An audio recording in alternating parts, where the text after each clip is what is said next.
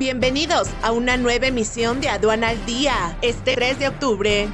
Internacional. Las exportaciones vietnamitas de productos acuáticos aumentan ligeramente en septiembre. Desaceleración económica en Estados Unidos afectará menos a México. Camboya reduce los aranceles a las exportaciones de piedra natural para competir en los mercados internacionales.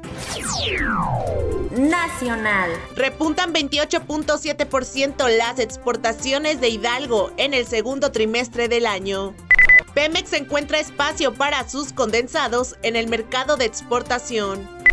Las exportaciones queretanas crecieron 12.8% en el primer semestre del 2023.